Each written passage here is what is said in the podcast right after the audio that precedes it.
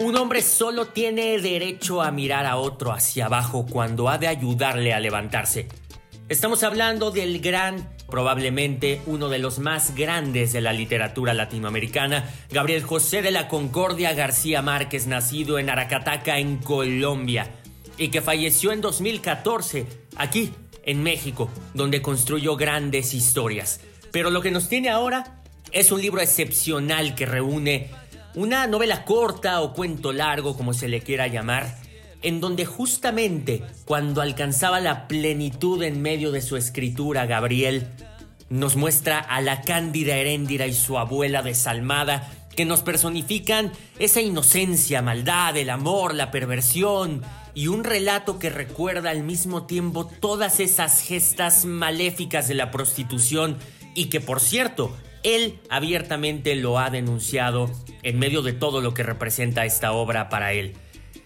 La prostitución de menores en el Caribe sudamericano, la historia de Heréndira que es prácticamente una esclava de la abuela, pero que también se ha visto como una metáfora de Gabo entre la explotación de los países menos desarrollados, que en este caso sería Heréndira, por parte de países mucho más desarrollados, en este caso la abuela. Un peregrinaje lleno de inmundicia, lleno de muchas cosas que posteriormente parece ser que se alinean cuando Heréndira conoce a Ulises, un gran enamorado, pero todo tiene un final fatídico. Por cierto, en otra de las novelas de Gabriel García Márquez, Cien años de soledad, Heréndira y su abuela pasan por Macondo en la compañía de Francisco el hombre y la muchacha tiene un encuentro con el joven Aureliano Buendía, que próximamente no pasará mucho tiempo para que esa obra también esté presente en este librario. Pero bueno, así es como hace un cruce bastante interesante y esto se llama La increíble y triste historia de la cándida Heréndira y de su abuela desalmada, escrito en 1972 y publicado un par de años después. A propósito de que en este 2020 ha habido un país, justamente un país que ha sido en donde más se ha escuchado librario además de México. Y ese se llama Colombia. Colombiano, amigo querido, querido lector y radio escucha, donde quiera que te encuentres en esa extensa población de más de 50 millones de habitantes, la segunda nación con más hispanohablantes solo detrás de México, no me sorprende en verdad que ese enorme y maravilloso país esté presente en esta aventura. Este programa, querido amigo colombiano, está dedicado al 100% a ti en agradecimiento a lo que representa para un servidor que de muchos otros países, oficialmente 43 a lo largo de todo este 2020 a donde ha llegado este espacio, se haga más grande. Y tú, de cualquier otra parte del mundo, mi eterno y enorme agradecimiento también por lo que tú realizas todo el tiempo, sea 5, 10, 15, 20, 45, 80, casi 90 episodios, pero que has estado presente y transformas a un librario en algo mucho más grande de lo que pareció en aquel abril de 2019. Estamos por cerrar el año, que sea de mucha fuerza para todos, queridos amigos, lectores, radio escuchas. Yo soy Adrián Ortega, arroba guion bajo librario el Instagram, y esto es solamente una de tantas historias que se cuentan semana con semana. ¿Me siguen?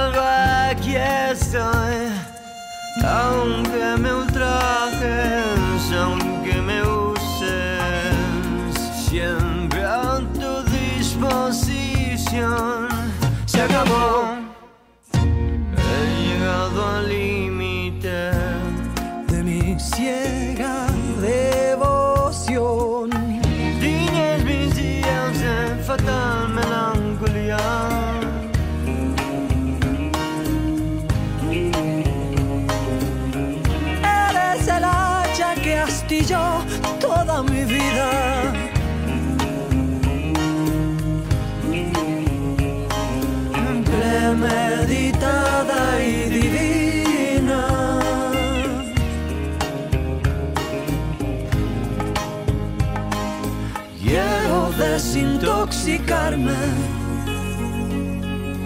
cortar esta dependencia antes que sea tarde.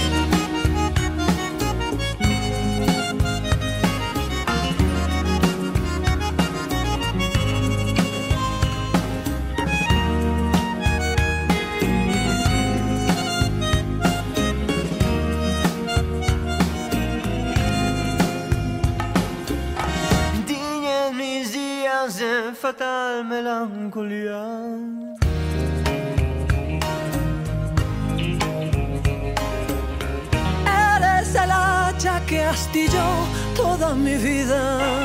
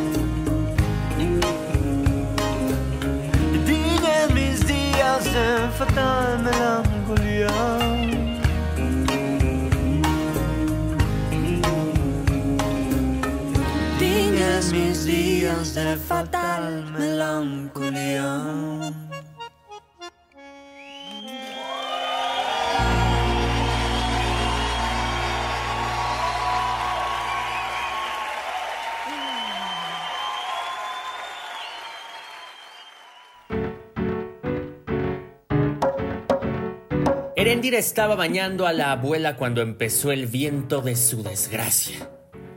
La enorme mansión de argamasa lunar, extraviada en la soledad del desierto, se estremeció hasta los estribos con la primera embestida.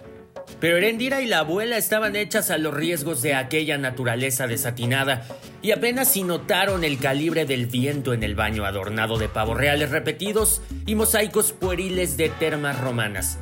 La abuela, desnuda y grande, parecía una hermosa ballena blanca en la alberca de mármol.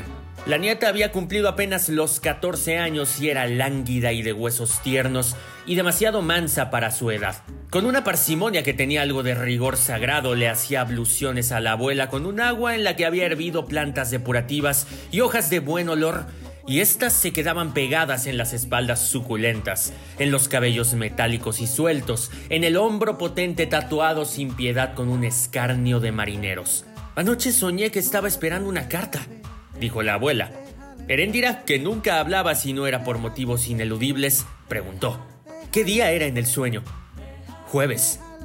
Entonces era una carta con malas noticias, dijo Heréndira. Pero no llegará nunca. Cuando acabó de bañarla, llevó a la abuela a su dormitorio. Era tan gorda que solo podía caminar apoyada en el hombro de la nieta o con un báculo que parecía de obispo, pero aún en sus diligencias más difíciles se notaba el dominio de una grandeza anticuada. En la alcoba, compuesta con un criterio excesivo y un poco demente, como toda la casa, Heréndira necesitó dos horas más para arreglar a la abuela. Le desenredó el cabello hebra por hebra.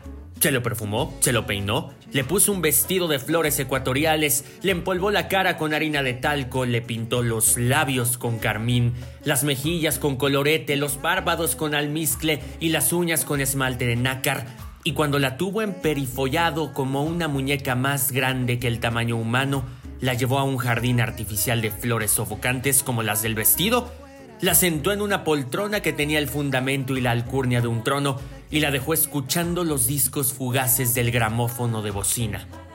Mientras la abuela navegaba por las ciénagas del pasado, Heréndira se ocupó de barrer la casa, que era oscura y abigarrada, con muebles frenéticos y estatuas de Césares inventados, y arañas de lágrimas y ángeles de alabastro y un piano con barniz de oro, y numerosos relojes de formas y medidas imprevisibles. Tenía en el patio una cisterna para almacenar durante muchos años el agua llevada al lomo de indio desde manantiales remotos, y en una argolla de la cisterna había un avestruz raquítico, el único animal de plumas que pudo sobrevivir al tormento de aquel clima malvado.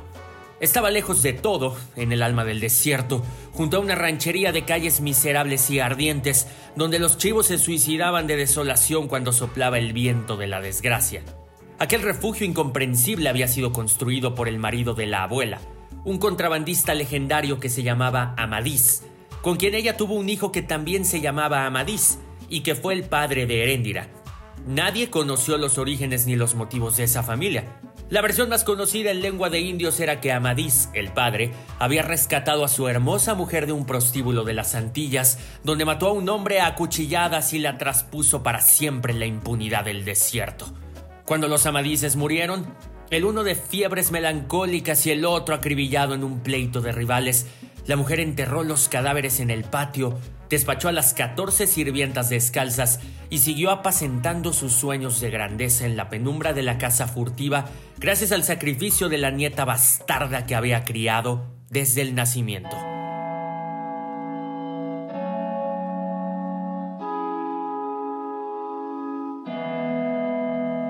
Algo está cambiando en mí.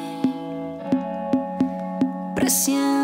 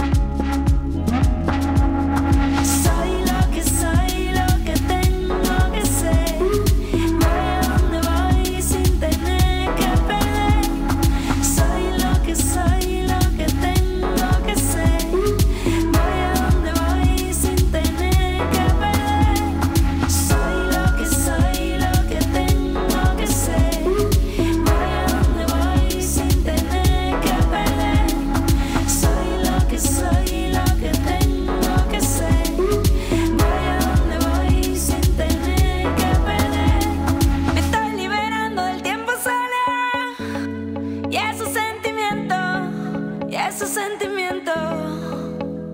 Estoy caminando con ciencia y libertad. Camino despierto, camino despierto.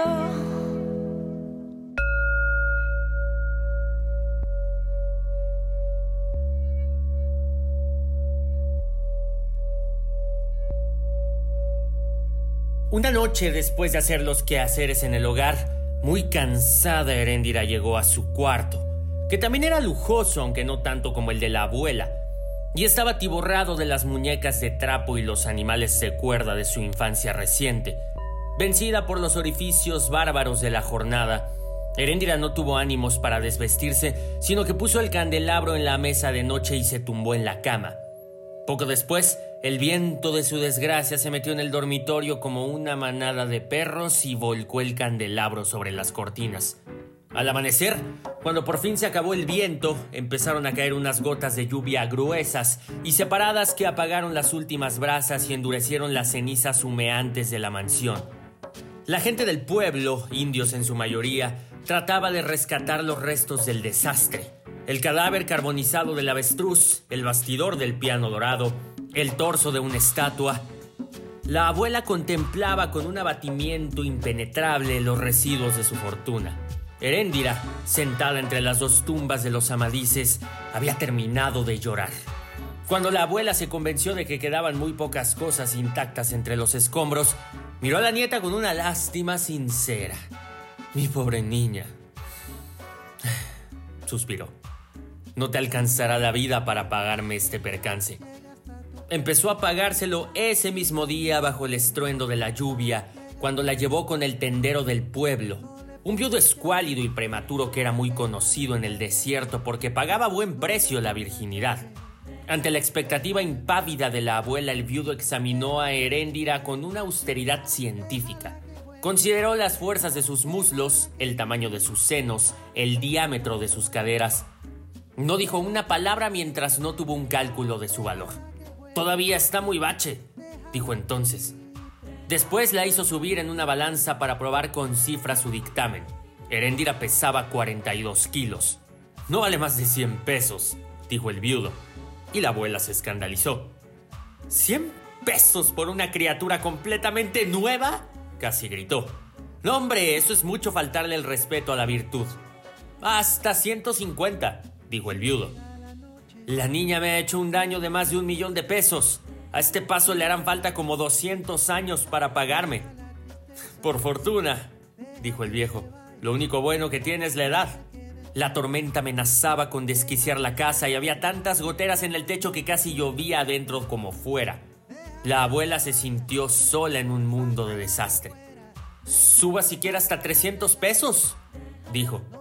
250. Al final se pusieron de acuerdo por 220 pesos en efectivo y algunas cosas de comer.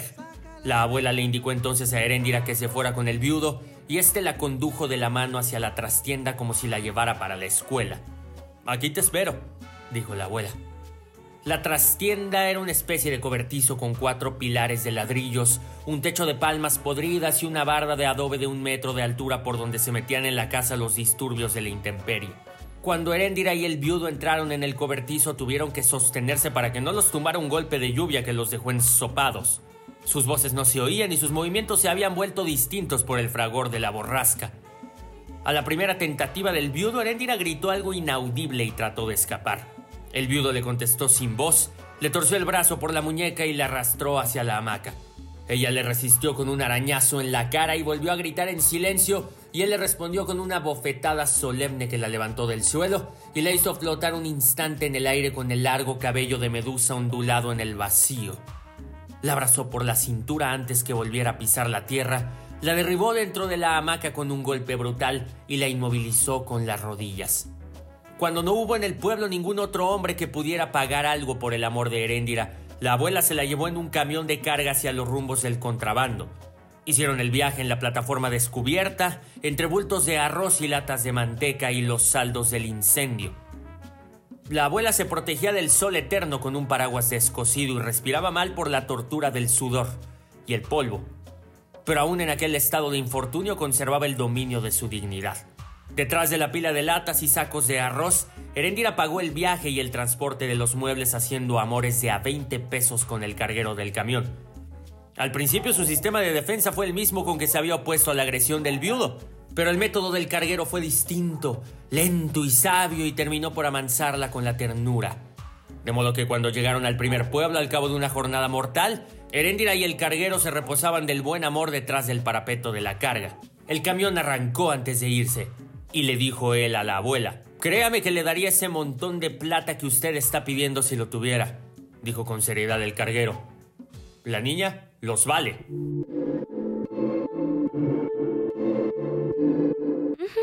Estoy brillando con highlighter,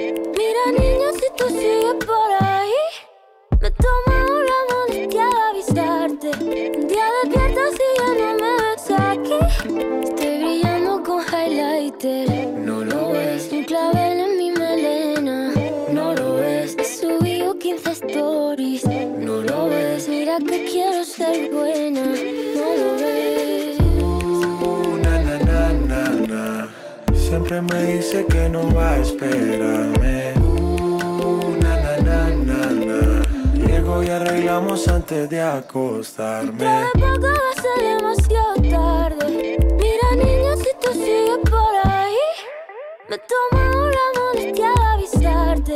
Un día despierta si ya no me ves aquí. Pa, pa, pa' que highlight si tú brillas sola. Quiero ser el número uno de tu emisora. En surfistas pa' montarme en tu solar. Le pido a Dios que te cuide, pero tú te cuidas sola. Soy hombre difícil de controlar. Te segura, piénsalo antes de actuar. Relájate conmigo que tú crecí. Juntos nos quedamos viendo Netflix.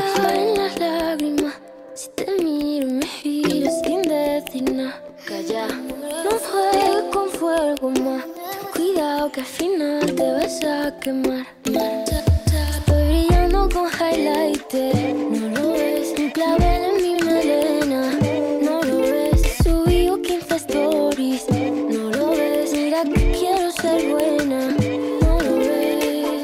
Calla. Ole mi José. Así sí. La Rosalía. Mira. Toma que toma.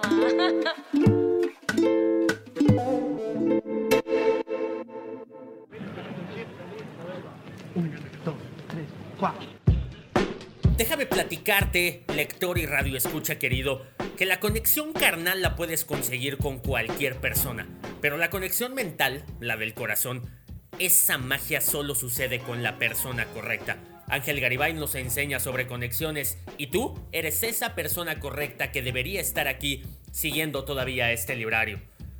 Yo tengo que hacer el comercial y por eso lo haré. Yo soy Adrián Ortega, un inventor de locuras que se dedica desde hace poco más de un año y medio a hacer librario, a combinar todas las letras que nos puede gritar un libro, pero también todas las letras que nos puede hacer sentir una canción.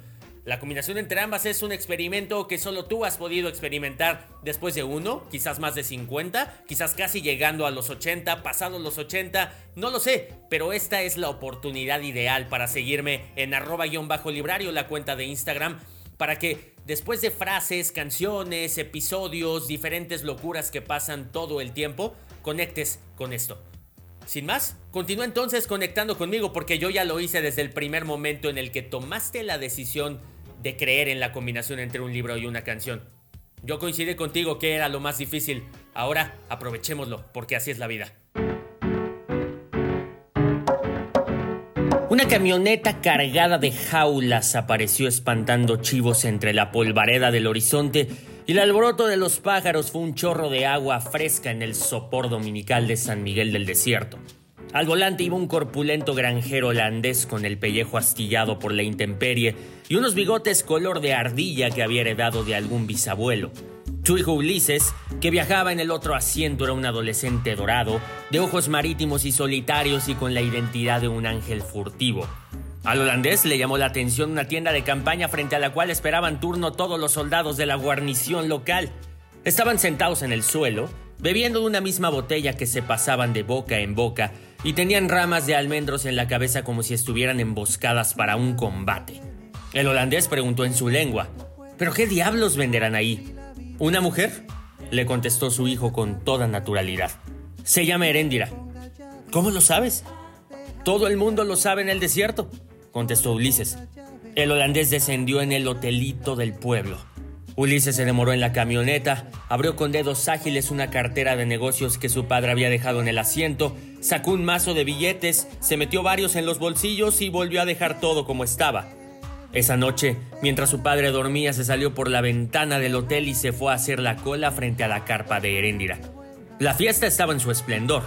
Los reclutas borrachos bailaban solos para no desperdiciar la música gratis y el fotógrafo tomaba retratos nocturnos con papeles de magnesio. Mientras controlaba el negocio, la abuela contaba billetes en el regazo, los repartía en gavillas iguales y los ordenaba dentro de un cesto. No había entonces más de 12 soldados, pero la fila de la tarde había crecido con clientes civiles. Ulises era el último. El turno le correspondía a un soldado de ámbito lúgubre. La abuela no solo le cerró el paso, sino que esquivó el contacto con su dinero. No, hijo, tú no entras ni por todo el oro del moro. Eres pavoso. El soldado, que no era de aquellas tierras, se sorprendió. ¿Qué es eso? ¿Qué contagias la mala sombra? dijo la abuela. No hay más que verte la cara. Lo apartó con la mano, pero sin tocarlo, y le dio paso al soldado siguiente. Después de unos minutos, la abuela dijo, Se acabó muchachos, hasta mañana a las nueve. Soldados y civiles rompieron filas con gritos de protesta. La abuela se les enfrentó de buen talante, pero blandiendo en serio el báculo devastador. ¿Y tú? le dijo la abuela. ¿Dónde dejaste las alas? El que las tenía era mi abuelo, contestó Ulises con su naturalidad, pero nadie lo cree. La abuela volvió a examinarlo con una atención hechizada. Pues yo sí lo creo, dijo. Trae las puestas mañana. Entró a la tienda y dejó a Ulises ardiendo en su sitio. Heréndira se sintió mejor después del baño. Se había puesto una combinación corta y bordada y se estaba secando el pelo para acostarse, pero aún hacía esfuerzos por reprimir las lágrimas. Por detrás de la cama de Heréndira, muy despacio Ulises asomó la cabeza. Ella vio los ojos ansiosos y diáfanos, pero antes de decir nada se frotó la cara con la toalla para probarse que no era una ilusión. Cuando Ulises parpadeó por primera vez, Heréndira le preguntó en voz muy baja, ¿Quién tú eres? Ulises se mostró hasta los hombros. Me llamo Ulises, dijo. Le enseñó los billetes robados y agregó, Traigo la plata. Heréndira puso las manos sobre la cama, acercó su cara a la de Ulises y siguió hablando con él como en un juego de escuela primaria. Tenías que ponerte en la fila, le dijo. Esperé toda la noche, dijo Ulises. Pues ahora tienes que esperarte hasta mañana, dijo Heréndira. Me siento como si me hubieran dado trancazos en los riñones. Estaba loco por verte, dijo de pronto. Todo el mundo dice que eres muy bella y es verdad. Pero me voy a morir, dijo Heréndira. Mi mamá dice que los que se mueren en el desierto no van al cielo sino al mar, dijo Ulises. Heréndira puso aparte la sábana sucia y cubrió la estera con otra limpia y aplanchada. No conozco el mar, dijo. Es como el desierto, pero con agua, dijo Ulises. Platicaron y Heréndira se rió por primera vez en mucho tiempo. Se había vuelto espontánea y locuaz, como si la inocencia de Ulises le hubiera cambiado no solo el humor, sino también la índole. La abuela, a tan escasa distancia de la fatalidad, seguía hablando dormida como tantas noches. Y así comenzaba una típica historia entre Ulises y Heréndira.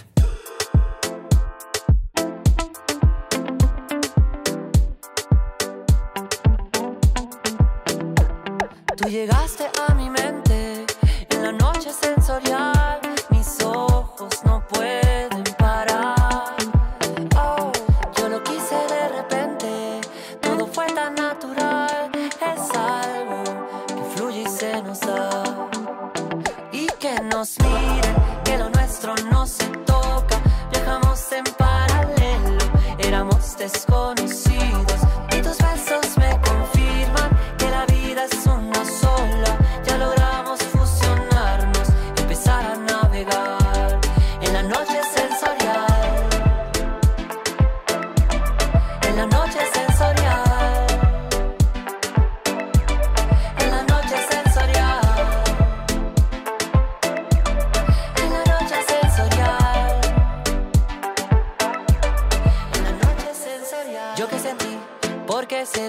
Lo que sé? La respuesta no es tan fácil, pero se ve cuando estás siempre cerca y a mi lado. Reconocí una señal que activaba mis sentidos para ser la otra mitad. No hay por qué imitar y que nos miren, que lo nuestro no se toca.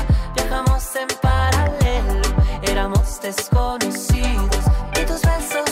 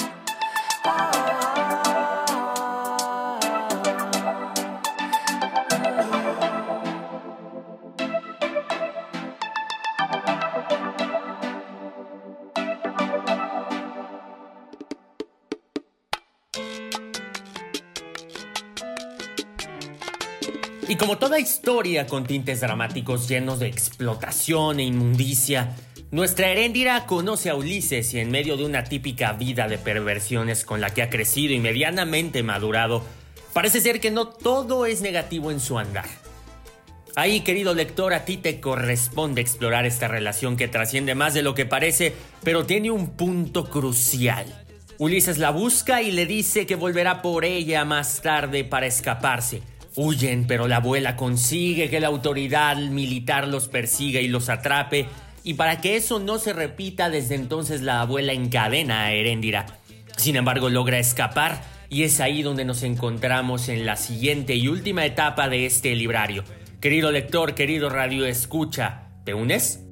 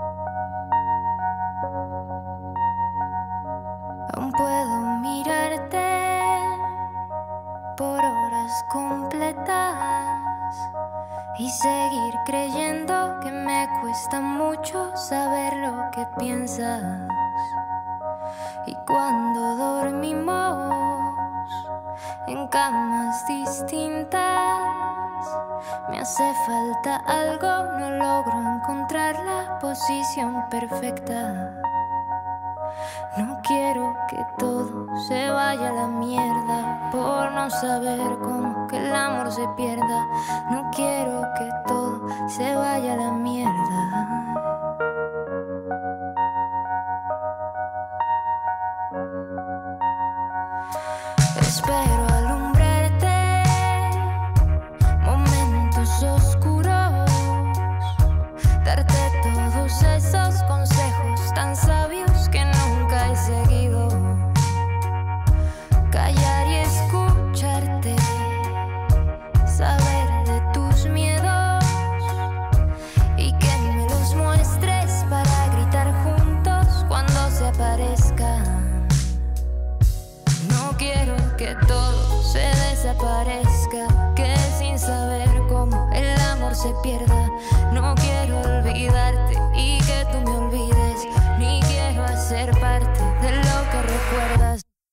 quiero empezar otra vida sin contar contigo. No quiero que todo se vaya, no quiero volver a conocer personas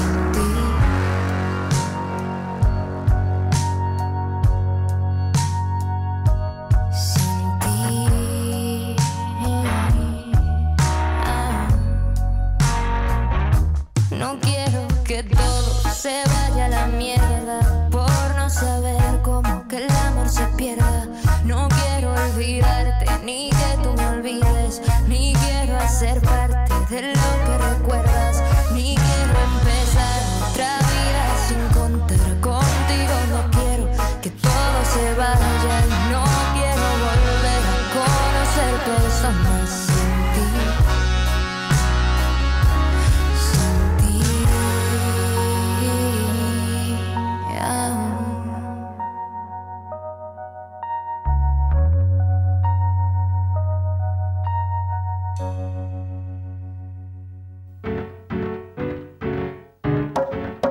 Compró una libra de veneno para ratas.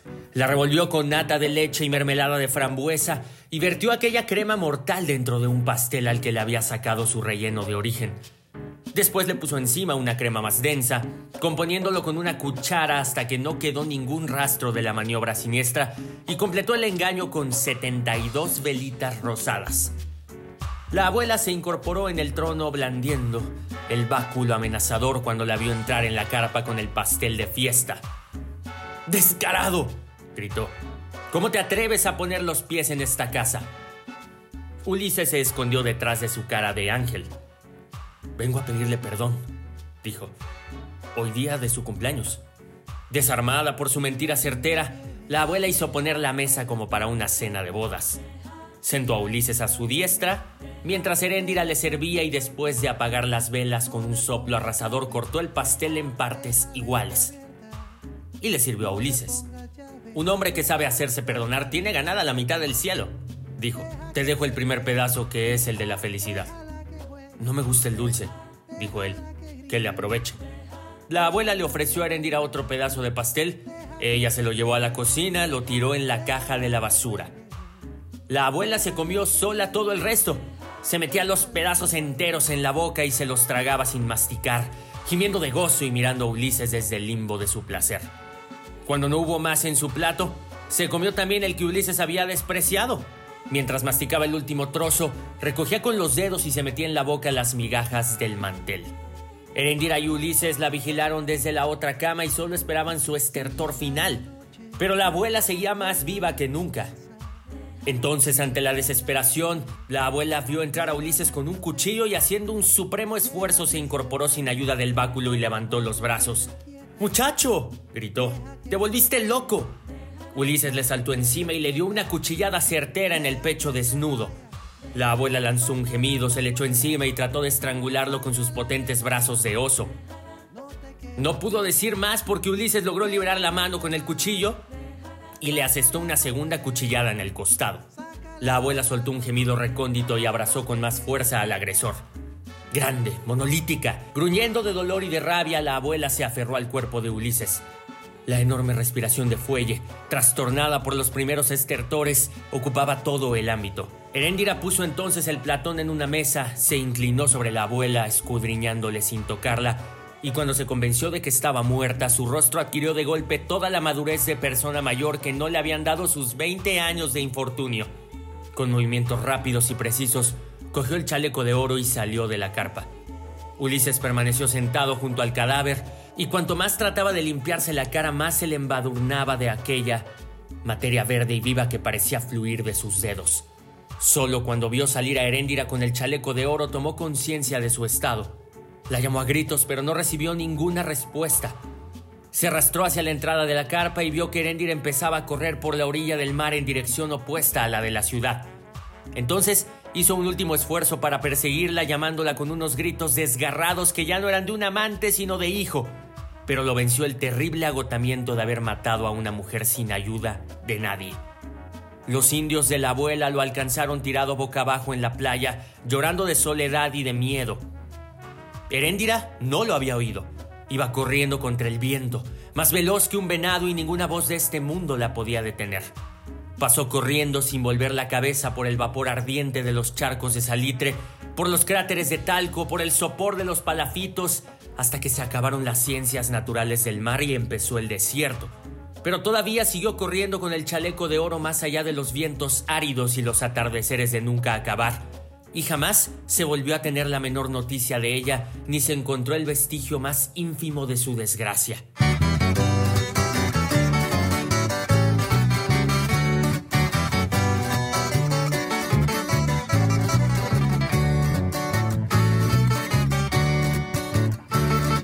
La increíble y triste historia voy a contar si me dejan de una tal Candida Herendira y su desalmada abuela en cuanto murió su padre, la perversa de su abuela la adoptó como su esclava. Era niña y cenicienta, un incendio provocado por una vela encendida. Calcinó toda la casa y culparon a la niña. Las cenizas se llevaron con el aire su inocencia y las cosas se pusieron peor que en las telenovelas. Candida Heréndira, ¿cómo es posible que el destino irónico pudiera más? En esta historia de García Márquez, Candida Heréndira termina mal.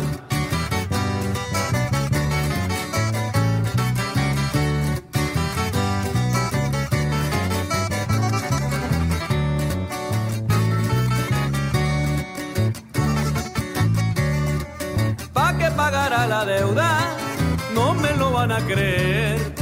Vendió a la niña en la calle, la depravada mujer. Y de tanto ir y venir, se enamoró del Ulises. Y aunque se amaron bastante, no lograron ser felices. Basta una malvada abuela, basta una sola, les digo, para tenernos viviendo con el alma en un hilito. No me quiero imaginar si muere mi mamacita, tal vez será lo mejor que me cuide alguna tía. Candida Heréndira, ¿cómo es posible que el destino irónico pudiera más? En esta historia de García Márquez, Candida Heréndira termina mal. En esta historia de García Márquez, Candida Heréndira termina mal.